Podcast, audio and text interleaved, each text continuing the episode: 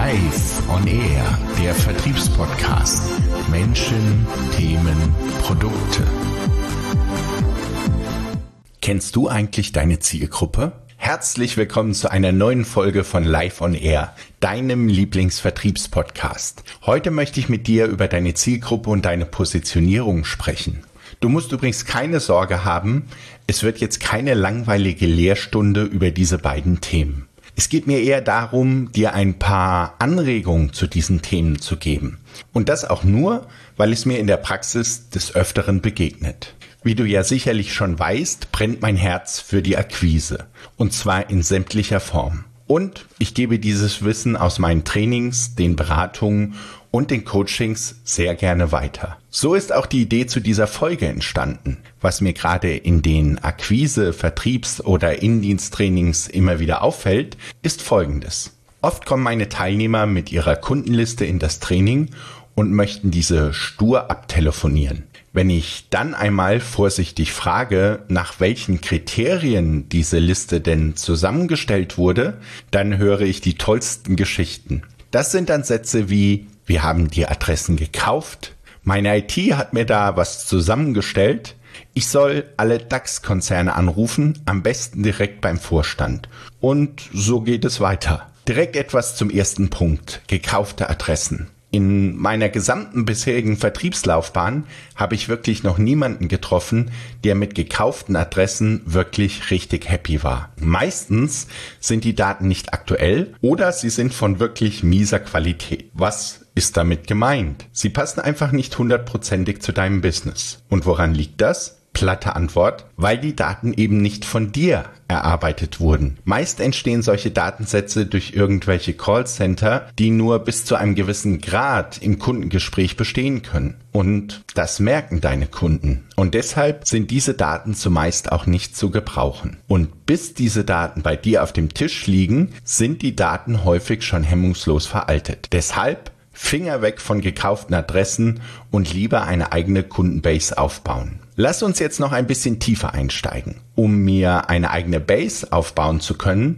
muss ich mir erst einmal selbst ein paar Fragen beantworten. Und häufig liegt hier der Hase im Pfeffer begraben. Frage Nummer eins: Wer sind eigentlich deine Kunden? Heißer Tipp, schau doch einmal auf deine Bestandskundenliste. Warum sage ich das? Wenn du schon Bestandskunden hast, dann ist das ein sehr wertvolles Pfund. Wenn du eine Analyse über deine Bestandskunden machst, dann siehst du sehr schnell, aus welchen Branchen deine bisherigen Kunden so kommen. Und die Branchen, die dir am häufigsten in dieser Analyse unterkommen, die könntest du zuerst einmal näher analysieren. Interessant wäre es doch zu erfahren, weshalb gerade diese Branchen zu dir kommen. Wenn du einen guten Draht zu deinen Kunden hast, dann kannst du diese Kunden auch direkt einmal fragen. Hier ein paar Beispielfragen für dich. Herr Müller, darf ich Sie einmal fragen, weshalb haben Sie sich damals für unsere Lösung XYZ entschieden? Welche Herausforderungen haben Sie damit lösen können? Was hat Ihnen besonders an unserer Lösung gefallen? Wie haben Sie von unserer Lösung erfahren? Kommt diese Herausforderung eigentlich häufiger in Ihrer Branche vor? Was gefällt Ihnen ganz persönlich an unserer Lösung? Woher beziehen Sie ansonsten Ihre Informationen und wie gehen Sie vor, wenn Sie ein ähnliches Problem nochmals lösen müssten? Ich könnte jetzt in der Tiefe erklären, weshalb ich diese Fragen genau so stelle. Jedoch würde das den Rahmen dieser Podcast-Folge sprengen. Wenn es dich interessiert, dann schreibe mir doch einfach eine E-Mail. Meine Kontaktdaten findest du auf unserer Webseite unter www.vertriebsalternative.de. Einfach auf den runden E-Mail-Button klicken und schon kommt deine E-Mail zu mir. Die Fragen, die ich dem Kunden stelle, die habe ich mir selbst am Anfang auch gestellt. Durch die Bestandskunden bekomme ich dann noch andere Aspekte, die meine Gedanken eben um die Kundensicht ergänzen. Ich stelle mir also die Frage, welche Probleme mein Produkt oder meine Dienstleistung für potenzielle Kunden löst. Und meine Kunden liefern weitere Aspekte in diesem Kontext. Dann stelle ich mir die Frage, in welcher Branche bringt meine Dienstleistung oder mein Produkt den größten Mehrwert? Oder Platt gesagt, welche Branche hat diese Herausforderung? Jetzt habe ich also eine Branche und die Pain der Branche ist auch klar. Jetzt hilft es aber nicht immer, sich direkt den Vorstand vorzunehmen. Weshalb? Weil der Vorstand zwar wichtig ist, jedoch hat er für gewisse Dinge einfach seine Leute. Deshalb ist die nächste Frage für mich umso wichtiger, wo im Konzern entsteht das Problem genau? Wenn du beispielsweise eine Buchhaltungssoftware verkaufst, dann mag es ja sein, dass der Finanzvorstand der IT-Leitung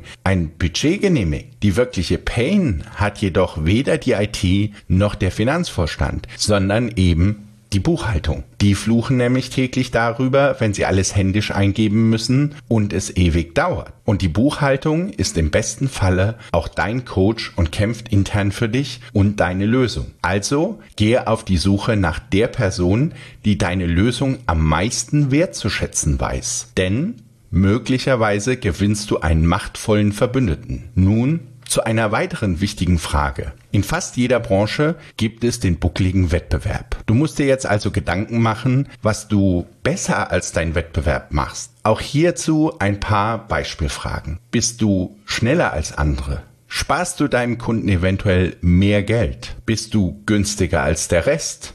Werden deine Kunden durch deine Lösung eventuell vor Unheil bewahrt? Bietet deine Lösung einen besonderen Nutzen? Löst deine Lösung vielleicht gleich mehrere Probleme auf einmal? Ist deine Lösung besonders anwenderfreundlich oder leicht zu implementieren? Erhält dein Kunde durch deine Lösung mögliche Wettbewerbsvorteile?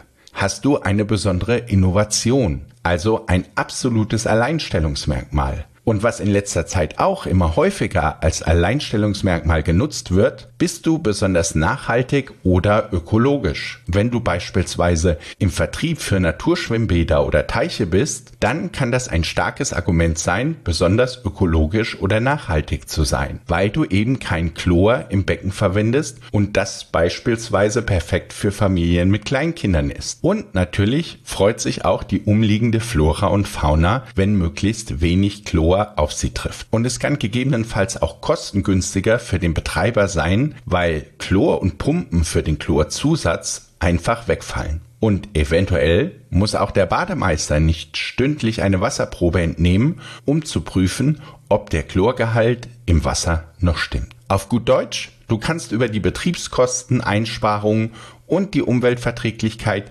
Alleinstellungsmerkmale und den Nutzen fein herausarbeiten. Im Gegensatz zu einem konventionellen Schwimmbad oder Teich. Was auch zur Wahrheit gehört, dass eine spitze Zielgruppe nicht das Schlechteste ist. Im Training stelle ich gern einmal die Frage nach, wer braucht denn euer Produkt oder die Lösung? Und wenn meine Teilnehmer gut drauf sind, dann antworten sie alle im Chor, alle. Ich bin ein großer Freund davon, sich anspruchsvolle Ziele zu setzen, gerade wenn ich in der Beratung mit Startups zusammenarbeite.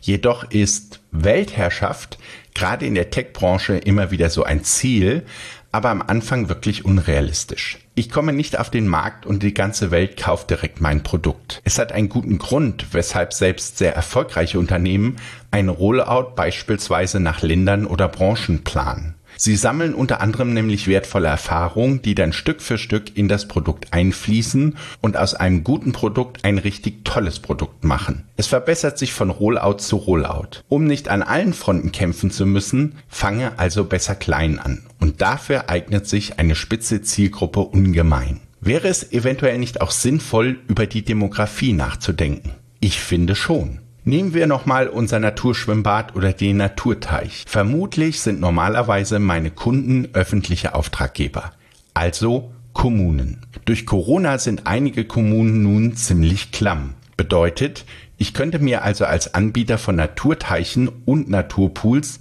Gedanken machen, an welcher Stelle in Deutschland ich mit dem Vertrieb meiner Naturteiche oder Naturbädern anfangen soll. Wenn ich meinen naturbelassenen Schwimmteich loswerden möchte, dann könnte es durchaus interessant sein, in Regionen anzufangen, die über ein hohes Pro-Kopf-Einkommen verfügen. Stuttgart, München, Frankfurt, sowas. Da es auch gut situierte Privatkunden gibt, könnte ich auch über Kooperationen mit Immobilienmaklern nachdenken. Um es noch ein Stück konkreter für dich zu machen, Berlin gilt gemeinhin als arm aber sexy. Habe nicht ich gesagt, hat der Wowi gesagt. In Berlin Mitte sind aber durchaus Menschen anzutreffen, denen Ökologie und Umwelt wichtig ist und die eventuell auch über das nötige Einkommen verfügen, um sich einen Naturschwimmteich in den Garten zu bauen. Vielleicht nicht direkt in Mitte, aber eventuell im Ferienhaus vor den Toren Berlins. Also könnte auch Berlin im B2C-Segment sexy für den Anbieter sein.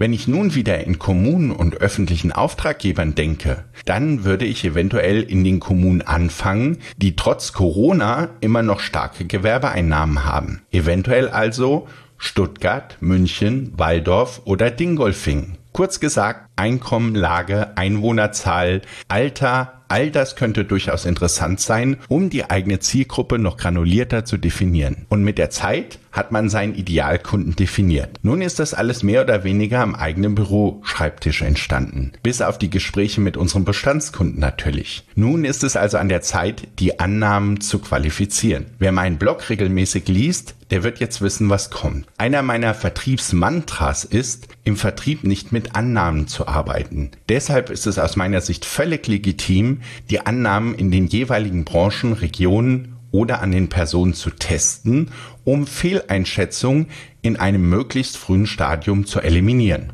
Wenn das alles passiert ist, dann ist die Positionierung und die Zielgruppe auch schon sehr scharf. Jetzt geht es eigentlich nur noch darum, das Ganze zu skalieren und in die Fläche zu bringen. Und das Tollste ist, man braucht keine Adressen mehr zu kaufen, da man ja nun weiß, wo man genau suchen muss und gegebenenfalls auch findet. Das war es schon wieder, Zeit Adieu zu sagen. Ich hoffe, du konntest auch für dich ein bisschen mitnehmen. Ich würde mich jedenfalls freuen, wenn du nächsten Monat wieder mit dabei bist. Ich wünsche dir viel Spaß mit deinen Kunden und wünsche dir weiterhin eine erfolgreiche Zeit. Bis zum nächsten Mal hier bei Live on Air.